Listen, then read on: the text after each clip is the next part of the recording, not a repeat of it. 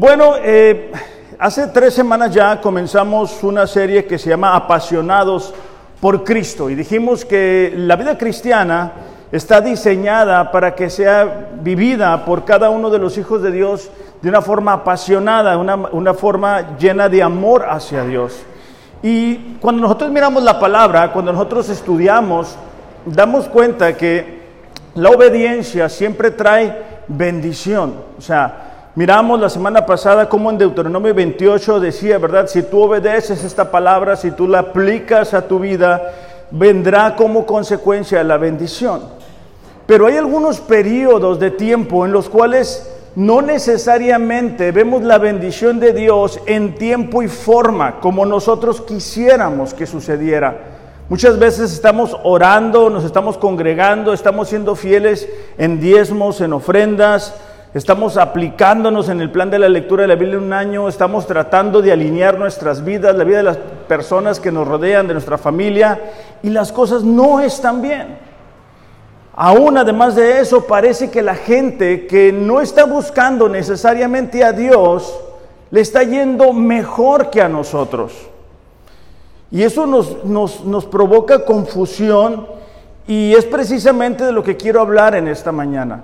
Que cuando nosotros miramos que nuestra vida no está siendo respaldada, no está siendo bendecida como nosotros esperamos, y miramos que hay gente que no está buscando a Dios, que no ama a Dios, que no se congrega y les está yendo bien, eso produce en nosotros un golpe a nuestra fe. Y es el título de este mensaje, un golpe a nuestra fe. ¿Por qué? Porque si vamos a vivir apasionados por Dios, vamos a tener que aprender a superar esos golpes. Vamos a tener que superar que muchas veces aparentemente a la gente que no está buscando a Dios le va mejor. En el Salmo 73, Vamos a ubicarnos ahí para que podamos estar todos alineados. Salmo 73 nos cuenta la experiencia de Asaf. Asaf era uno de los levitas encargado de, dirigir los cantos en el templo, en la casa de Dios. Y, me, gusta esa historia porque me resulta interesante cómo una persona como él, encargado de llevar al pueblo de Dios, a adorar a Dios, experimentó el sufrimiento experimentó varias emociones que provocan ver que tú estás obedeciendo a Dios y no te va tan bien como aquella gente que no está buscando a Dios. Y parece que les está yendo de maravilla. Salmo 73, ¿todos estamos ahí? ¿Sí? Bueno, eh, el primer, la primer sentimiento que podemos ver en, en la vida de Asaf es la envidia. La envidia es el sentimiento de tristeza o enojo que experimenta la persona que no tiene o desearía tener para sí algo que otra persona posee. Sentimiento de tristeza o enojo que alguien experimenta por no tener algo que desea tener, pero que otra persona sí posee. En el Salmo 73, versículos 3 en adelante, dice, dice así Asaf, porque tuve envidia de los arrogantes al ver la prosperidad de los impíos. Porque no hay dolores en su muerte y su cuerpo es robusto, dice. No sufren penalidades como los mortales, ni son azotados como los demás hombres.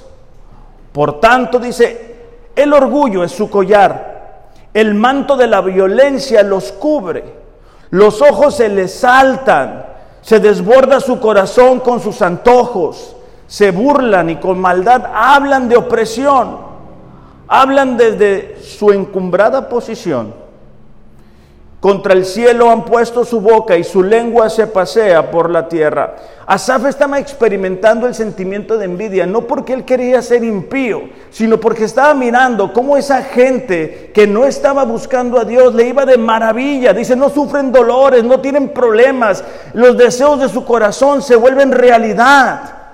Y eso es lo que muchas veces nosotros como cristianos experimentamos, ¿verdad? Apenas estamos logrando salir adelante económicamente, vamos echándole ganas y de repente pasa un vecino, alguien conocido en un carro del año y sabemos que es bien trance y sabemos que no está dentro de la voluntad de Dios y eso causa que envidia, no es que queramos comportarnos como ellos. No es que queramos o envidiemos su conducta, pero sí la cierta prosperidad.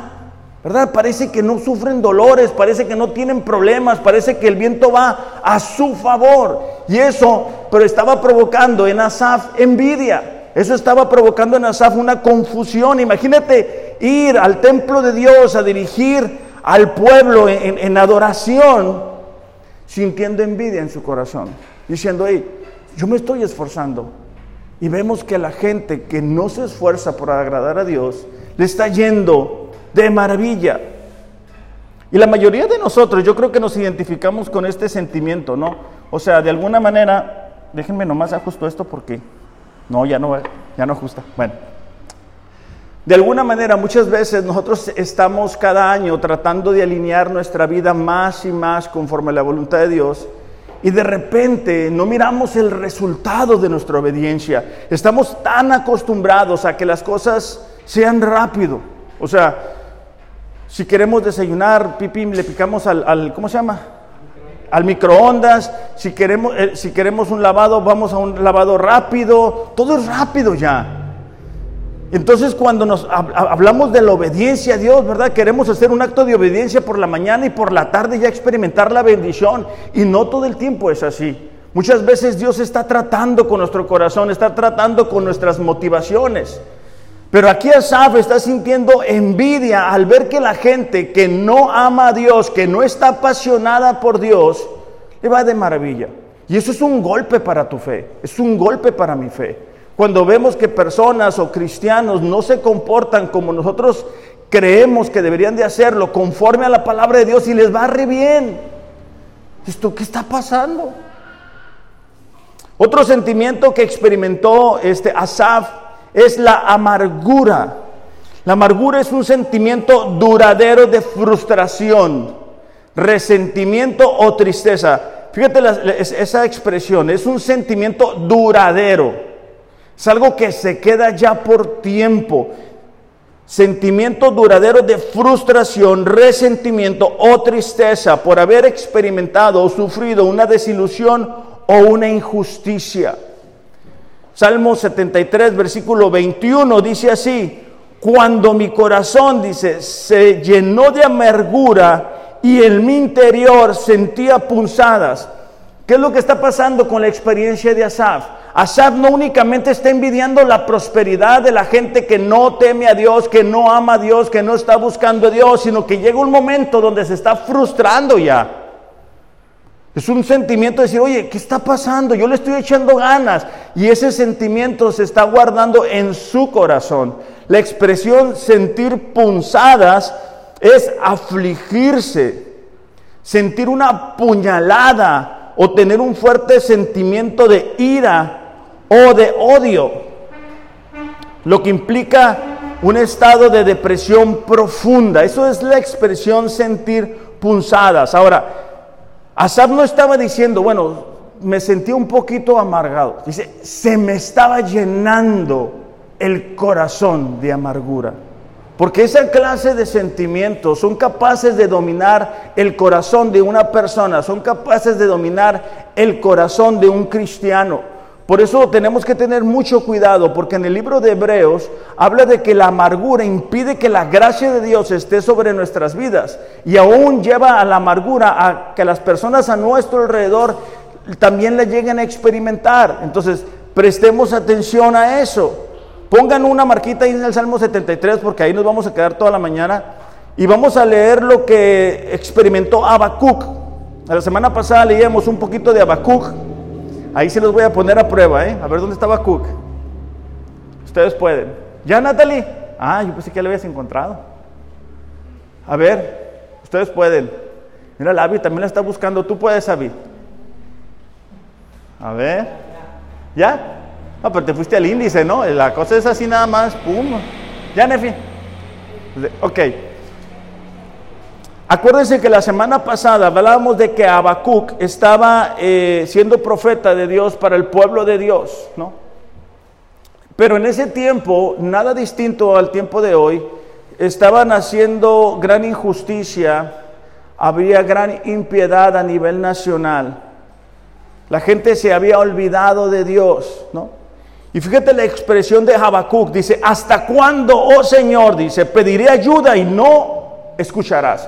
Cuando tú y yo experimentamos estos momentos en los cuales estamos orando por algo una y otra vez, una y otra vez, y no vemos un resultado, esa es una gran posibilidad que tenemos de que nuestro corazón se llene de amargura.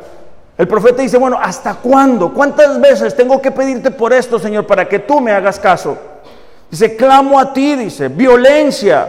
Sin embargo, tú no salvas. El profeta estaba diciendo, te estoy diciendo, Señor, que aquí el pueblo se ha olvidado de ti, que hay gran injusticia, que hay gran violencia, que la gente se ha olvidado de tu ley y tú no haces algo al respecto.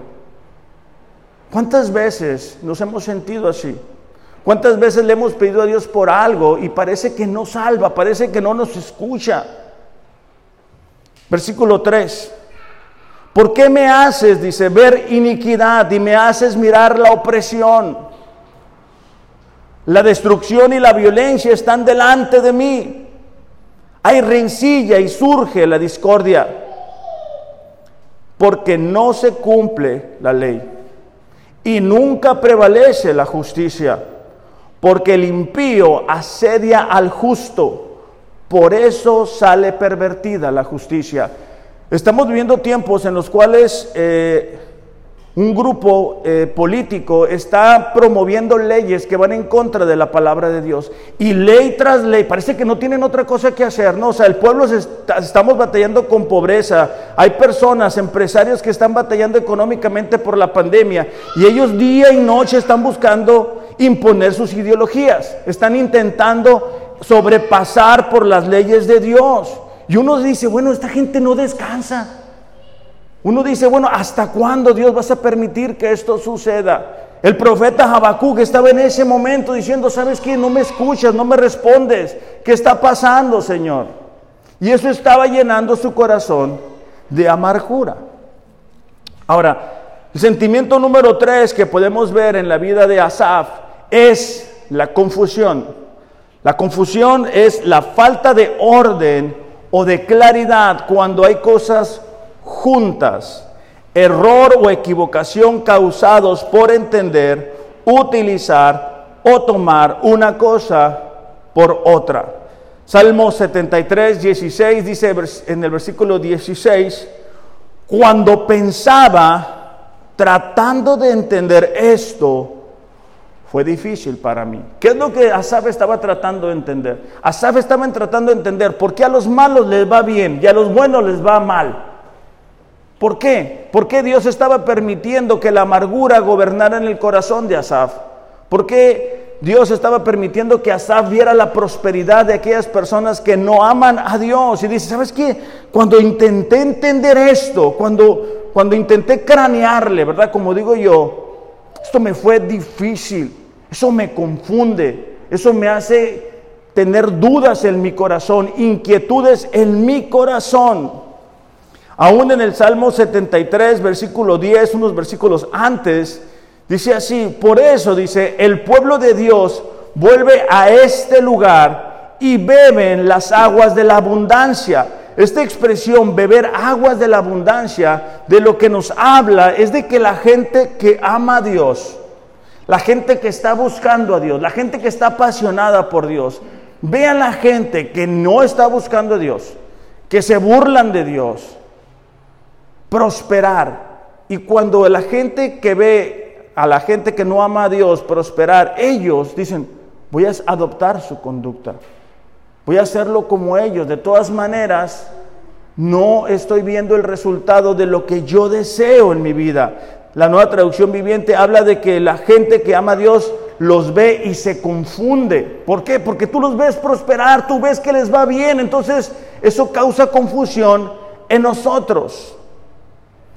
Aún en el verso 13, hablando de esa misma expresión de confusión, dice, ciertamente, dice, en vano he guardado mi corazón y he lavado mis manos en inocencia. Es decir, he trabajado en vano. Asaf estaba diciendo, ¿sabes qué? el haber guardado mi corazón puro, el haber obedecido a la palabra de Dios no ha servido de nada. ¿Por qué? Porque veo que la gente mala le va bien y a nosotros que te estamos buscando, Señor, nos está yendo mal. Son esos tres sentimientos, tres emociones que Asaf estaba experimentando. Asaf había dicho, estoy orando, estoy tratando de ser agradecido, estoy tratando de creer en las promesas de Dios pero las circunstancias no son lo que yo pensé que iban a ser. Hemos obedecido, pero Dios no estás actuando como supuestamente dijiste que ibas a respondernos. En el Salmo, eh, ¿no es cierto? En el Proverbio, pongan su marquita ahí en, Salmo 73, eh, porque de ahí no nos vamos a mover. Proverbios 13, 12, dice, la esperanza que se demora enferma el corazón. Proverbios 13, versículo 12. ¿Ya? Perdón, es que me, aceleré, que me dio el calor. ¿Ya? Ok, dice, la esperanza que se demora enferma el corazón. Esta expresión, enfermar, nos habla de disgusto, molestia, enfado, alteración. Entonces, cuando la esperanza que nosotros tenemos, cuando las promesas de Dios no llegan, eso causa un disgusto en nosotros, causa una molestia, un enfado, una alteración de lo que consideramos que es normal, causa ansiedad, tristeza, dolor.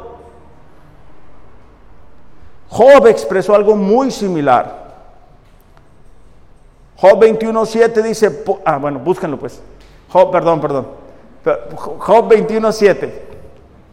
Es que me tomé un café, ya no voy a tomar café antes de predicar. Bueno, en lo que ustedes lo encuentran, yo voy a tomar poquita agua.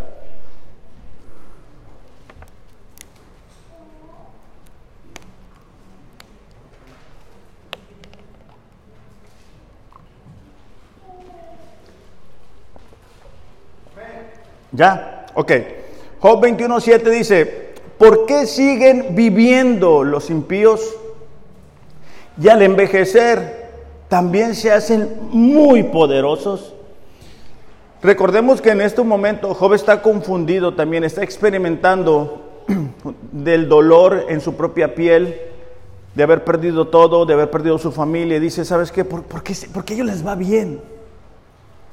¿Y por qué mientras se van haciendo grandes, se van haciendo poderosos y van creciendo con fuerza? Jeremías Salud. Jeremías capítulo 12, versículo 1. Ustedes pueden. Vamos a leer toda la Biblia hoy. Bueno, es que dijo, dijo Areli, ¿verdad? Abran sus oídos para que escuchen la palabra de Dios. Ustedes me dicen, Carlos, tú puedes, Carlos. ¿Ya? Ok, dice, justo eres tú, oh Señor, cuando a ti presento mi causa. En verdad dice, asuntos de justicia, voy a discutir contigo.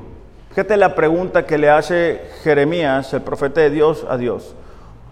¿Por qué prospera el camino de los impíos y viven en paz todos los que cobran con injusticia? O sea, el profeta Jeremías estaba de alguna manera teniendo la misma confusión que estaba teniendo Asaf. ¿Por qué les va bien? ¿Por qué parece que todo les está yendo de maravilla? Bueno, en los minutos que me quedan, vamos a ver cómo nos recuperamos de un golpe de la fe. O sea, porque Asaf está experimentando emociones, porque somos así emocionales, Dios nos da las emociones para que nos muestren en qué áreas estamos fallando y qué necesitamos arreglar, pero la idea no es que nos quedemos ni con amargura, ni con falta de perdón, ni con confusión en nuestras vidas, sino que podamos recuperarnos de ese golpe de la fe y sigamos apasionados por Dios. Hay gente, hay cristianos que no han logrado recuperarse de un golpe de la fe. Un pastor les falló, un amigo les falló, alguien cercano les ha fallado y, y no se han recuperado.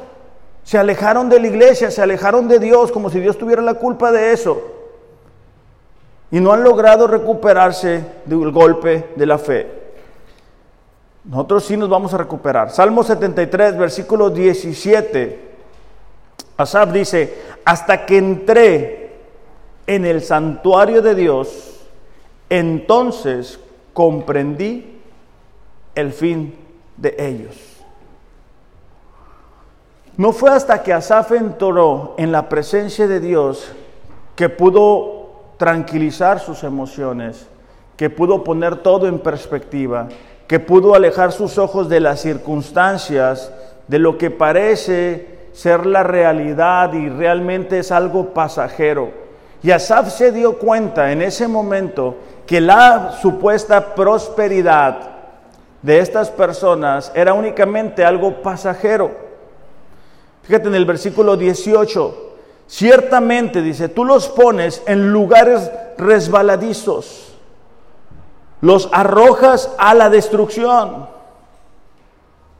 ¿Cómo son destruidos en un momento? Son totalmente consumidos por terrores repentinos, como un sueño del que despierta. Dice, oh Señor, dice, cuando te levantes despreciarás su apariencia. Asaf estaba comparando la supuesta prosperidad de esta gente que no ama a Dios como cuando estás soñando. ¿Alguna vez has estado soñando algo y te despiertas y dices, oh, nada que ver lo que estaba soñando con la realidad?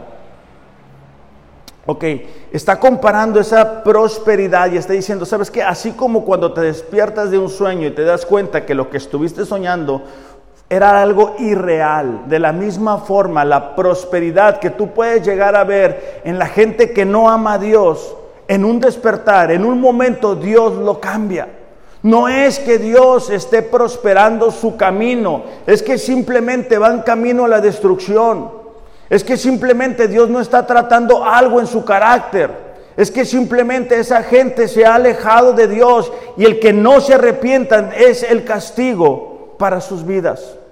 Asaf estaba entendiendo que dentro de todo lo que estaba sucediendo, Dios seguía en control. La supuesta prosperidad de estas personas les impedía darse cuenta del propósito de Dios para sus vidas. Hay veces que miramos a las personas y pensamos que son eternas. Pero tarde que temprano, un día vamos a estar delante de Dios y nos vamos a dar cuenta que el haber mantenido nuestra esperanza aquí en la tierra valió la pena. Aún a pesar de los sufrimientos que podamos tener que experimentar y de cómo se vayan a poner las cosas en un futuro, nuestro destino es muy distinto a aquellas personas que no conocen a Dios. A ellos les espera el castigo eterno y a nosotros nos espera estar en la presencia de Dios por toda la eternidad. Esto, esto de estar en la presencia de Dios significa que podamos tener intimidad con Él. O sea, no es ir un día al año a la presencia de Dios y, que Dios nos va a revelar todo, sino que todos los días necesitamos desarrollar esa intimidad, una relación estrecha y de gran confianza hacia Dios. Ahora quiero que veamos tres formas en que podemos desarrollar esa intimidad con Dios para superar el golpe de la fe. Y el primero de ellos es la oración. Es algo que repetimos constantemente, es una oración que demanda de nosotros tiempo, es algo que hacemos sin prisas. No debería de ser algo forzado, sino espontáneo. Yo les recomiendo tener un horario todos los días en el cual podamos orar a Dios 5, 10, 15, 20 minutos para que podamos desarrollar intimidad con Él, para que podamos escuchar su voz, para que podamos derramar nuestro corazón delante de Él. Si no oramos a Dios, difícilmente vamos a poder tener intimidad con Él. Si no oramos a Dios, difícilmente vamos a entender cómo actúa Él. No vamos a entender qué es lo que está haciendo. No vamos a poder ser sensibles a su voz. Hay personas, hay cristianos que toman cada decisión que dices tú, ¿de dónde la sacaron? Y es que no tienen intimidad a Dios, no conocen a Dios, no saben cómo actúa Dios, no conocen el carácter de Dios por no tener tiempo de oración con Él. Además de la oración en lo privado, tenemos la oración en lo colectivo. Y aprovecho para invitarle los días miércoles a las siete y media. Estamos orando por la iglesia y la iglesia la formamos todos. Estamos orando para que los planes y los propósitos de Dios se cumplan en este lugar, para que Dios traiga gente a este lugar. Entonces, tanto implica la oración a solas, ¿cómo implica la oración en lo colectivo? Hablando de la oración en lo privado, en Mateo 6:6, Jesús nos da el ejemplo de cómo deberíamos de orar. Mateo, pongan una marquita ahí en Salmo 73 y nos vamos a ir a Mateo capítulo 6, versículo 6. Porque la oración tiene que llevar transparencia, es decir, tiene que haber ese, esa sencillez de corazón en la cual somos capaces de decirle a Dios realmente cómo nos sentimos. ¿Ya, Carlos? Ándale. Muy bien. ¿Y tu hermano también? ¿Sí? Ok. Dice, a ver, ustedes me dicen cuando lo encuentren todos. Mira, la ya la está subrayando. Sí, mija, subráyale para cuando. Ándale. Sí, así debe ser. Ok, dice: Cuando tú ores, entra en tu aposento y cuando hayas cerrado la puerta, ora a tu padre que está en lo secreto. Y tu padre que ve en lo secreto te recompensará en lo público. Me gusta que Jesús no dice, bueno, si tienes ganas de orar, si tienes tiempo de orar, si te sobra algo por ahí algunos minutillos, un día, bueno, no, dice, cuando ores, Jesús estaba confiando y creyendo que los discípulos, que nosotros íbamos a orar, y nos está diciendo, hey, entra en un lugar secreto, apártate, apaga el teléfono, apaga la televisión, que nada te distraiga, dobla tus rodillas y dile a Dios cómo te sientes, qué te duele, qué sueños tienes, qué te frustra, qué te está robando la paz. Eso es lo que nosotros deberíamos de hacer. ¿Para qué? Para desarrollar intimidad. Es un tiempo en el cual nosotros tenemos la oportunidad de platicar con Dios. ¿Te das cuenta que conforme vas conociendo a una persona tienes mayor posibilidad de entender cómo piensa y qué está haciendo y cómo lo está haciendo? Pero si no tenemos cercanía con Dios a través de la oración, nos vamos a quedar en la frustración, nos podemos quedar en la amargura, nos podemos quedar en la depresión. Porque fue hasta que Asaf entró en la intimidad con Dios que él pudo entender lo que estaba pasando. Salmo 51, 6.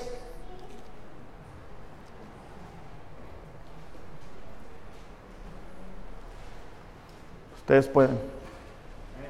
¿Ya? ¿Ya?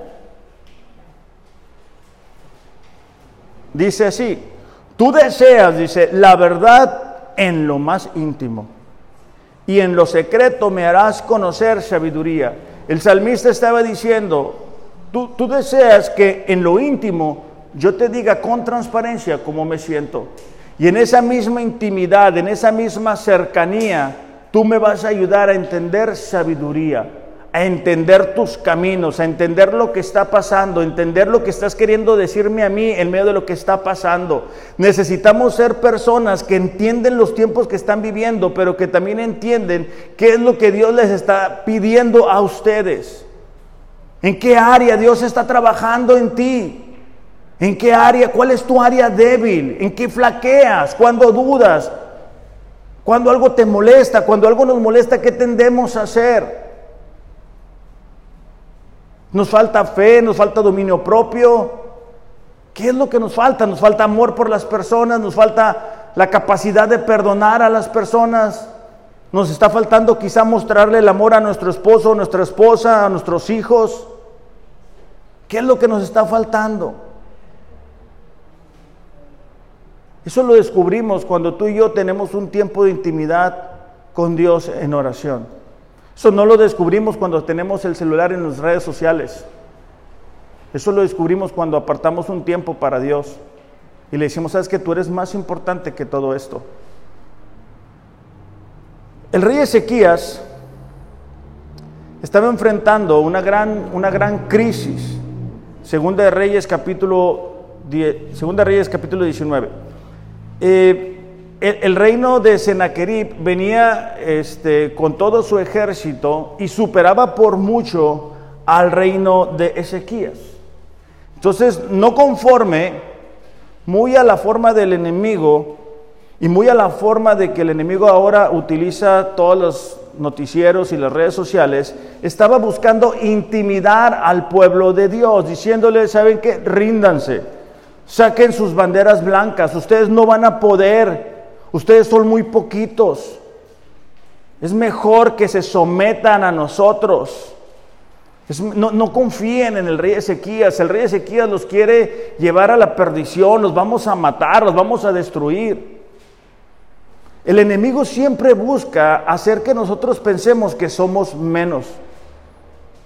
Que nosotros los que creemos en Dios y en el formato que Dios tiene para la familia y para vivir de acuerdo a la palabra de Dios somos menos, como si estuviéramos loquitos.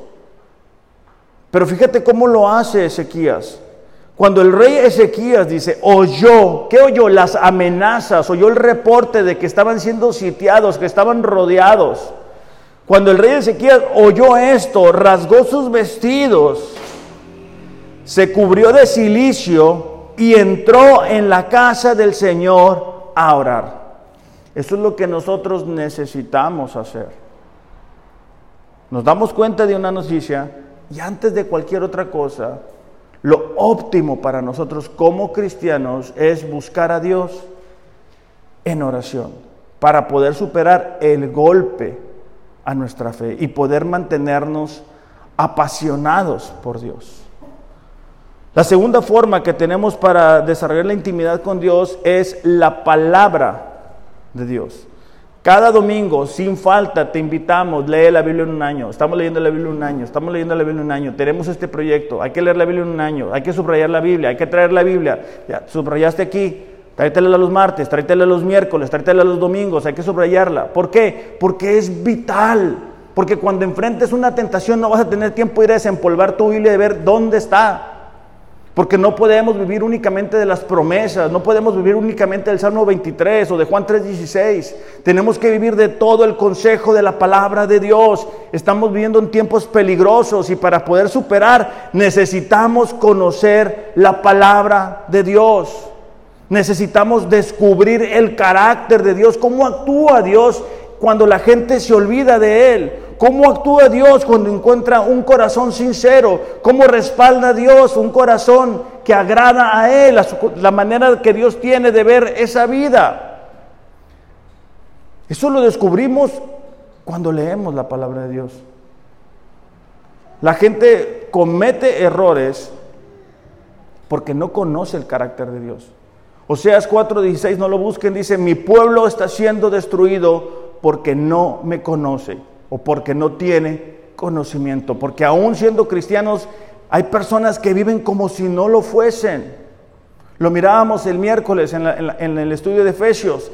Al ser cristianos tenemos muchos recursos, muchas riquezas, pero hay veces que no nos apoderamos de ellos. Salmo 119, versículo 24.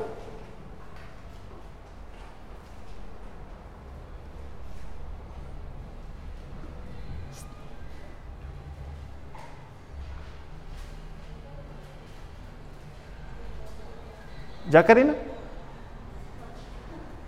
Ah, primero las notas. Ah, ok. Ok, Salmo 119, versículo 24 dice, también dice, tus testimonios son mi deleite. Ellos, dice, son mis consejeros. Salmo 119, versículo 24. La palabra de Dios era el consejero de este salmista, es decir, cuando él iba a tomar una decisión, cuando él iba a poner su vida en, las prioridades correctas, cuando él iba a tomar un camino, su consejero era la palabra de Dios. Versículo 25, postrada, dice, está mi alma en el polvo. ¿De qué nos está hablando? De esos momentos de crisis, de esos momentos de depresión, de esos momentos que nos sentimos cansados, fatigados, que queremos tirar la toalla. Dice, postrada está mi alma en el polvo vivifícame conforme a tu palabra. Es decir, dame vida, Señor, como tú lo prometiste. Cuando nosotros encontramos en la palabra de Dios las promesas que nos ayudan a soportar las diferentes pruebas, es que podemos salir de ese cansancio, de esa fatiga, porque hay promesas para esos momentos importantes de nuestras vidas, esos momentos en los cuales nos sentimos confundidos, esos momentos complicados. Porque podemos ver, por ejemplo, la vida de, David, un hombre conforme al corazón de Dios, sufriendo persecución e injusticia. Vemos a un hombre como Moisés queriendo lo mejor para una nación, pero una nación que se la pasaba quejándose. Vemos un hombre como Daniel con un corazón que dijo, ¿sabes qué? Yo no me voy a comprometer. Y te das cuenta que no eres la última persona, la única persona que está enfrentando dificultades en estos tiempos. Y te puedes dar cuenta cómo Dios actuó cómo Dios respaldó la vida de cada uno de ellos. Y eso nos permite que volver a creer y decir, ¿sabes qué, Señor? Así como lo hiciste con ellos. No es que ellos tuvieran algo especial, es que su Dios era especial. Pero si no conocemos la palabra de Dios, si no la memorizamos, si no la hacemos un deleite para nosotros, algo que nos agrade, difícilmente vamos a poder salir de esos golpes a nuestra fe. ¿Por qué? Porque no conocemos a Dios. Porque no sabemos qué esperar. Porque no conocemos las promesas. Porque sabemos uno o dos versículos. Porque vivimos de las victorias del pasado, de hace 5, 10 años, 15 años. Cuando Dios está haciendo cosas nuevas el día de hoy. Deuteronomio capítulo 31, versículo 11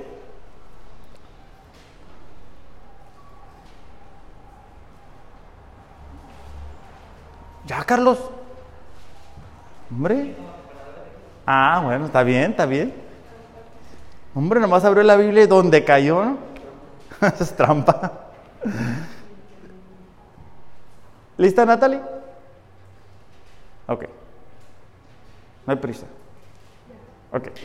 Dice, cuando todo Israel venga a presentarse delante del Señor, tu Dios, en el lugar que Él escoja, leerás esta ley delante de todo Israel a oídos de ellos. ¿Qué estaba diciendo? Dios le estaba diciendo a Moisés, vas a jalar a todo el pueblo, a toda la nación y vas a leerle mi ley para que aprendan a vivir de una manera diferente, para que me puedan conocer verdaderamente, para que puedan tener intimidad verdaderamente conmigo. ¿Por qué? Porque tú lees la palabra de Dios y como ahorita Areli lo decía, no, ¿sabes qué? Me llamó la atención este Eclesiastés 5.1 y te lo quedas y te lo llevas a donde quiera que tú estés y lo aplicas a determinada situación. Entonces, si vamos a desarrollar intimidad con Dios, tenemos un tiempo de oración, tenemos un tiempo en el cual leemos la palabra, pero esa intimidad no se queda ahí, sino en el, en el a lo largo del día seguimos recordando las promesas, lo que Dios nos dijo, lo que a Él le agrada, cómo actuó, cómo es. ¿Por qué? Porque vamos a enfrentar oposición y podemos decir, Señor, me estoy sintiendo así, me estoy sintiendo solo, me estoy sintiendo sola, pero yo leí que tú dijiste que siempre ibas a estar conmigo. Y esa intimidad no se rompe, sino que continúa desarrollándose a lo largo del día. Ahora, lo tercero que podemos hacer para desarrollar intimidad, y este a lo mejor no les gusta mucho, pero es sufrimiento. Si tú quieres desarrollar intimidad con Dios, tú vas a tener que experimentar sufrimiento. Filipenses 3:10, Pablo dice así, Filipenses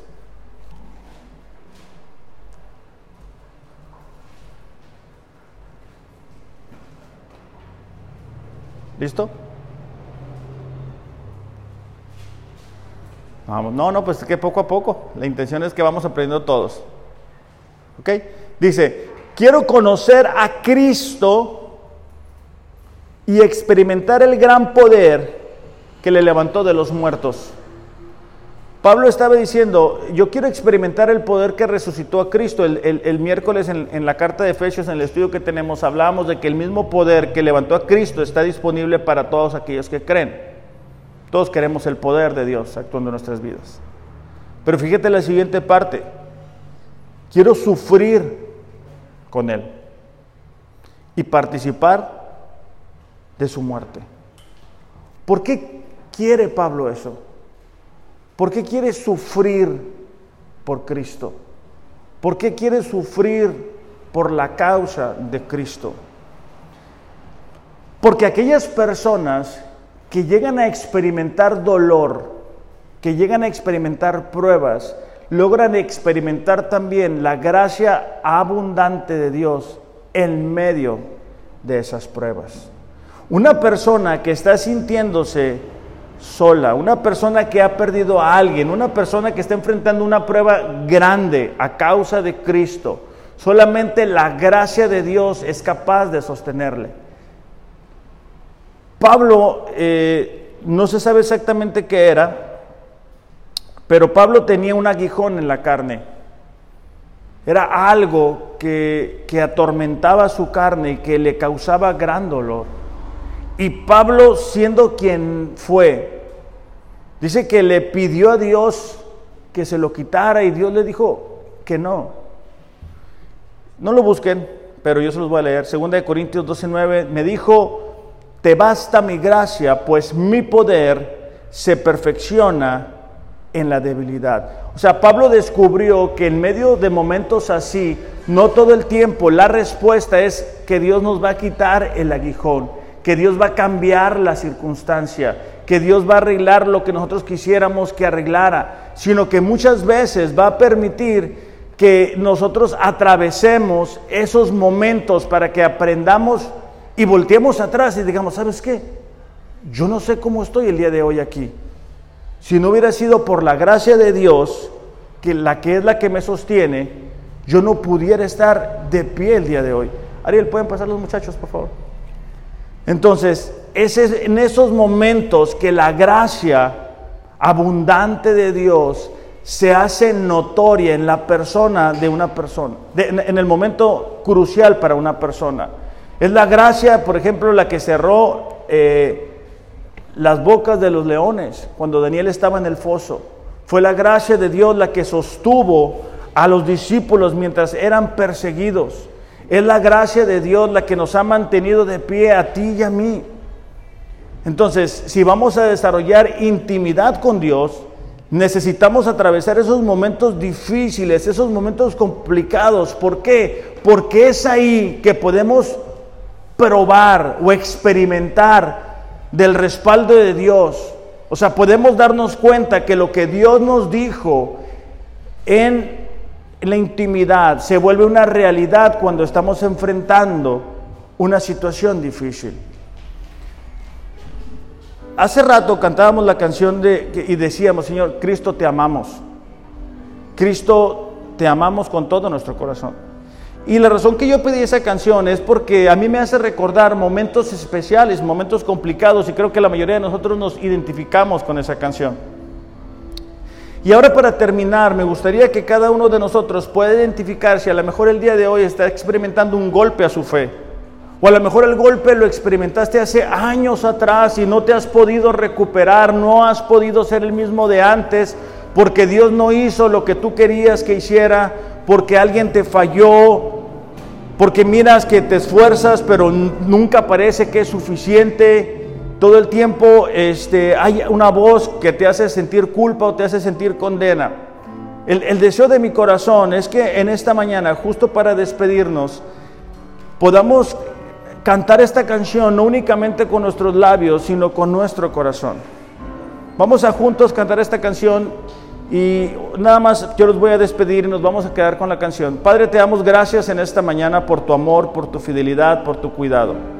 Señor, es el deseo de cada uno de nosotros de amarte como tú te mereces que te amemos.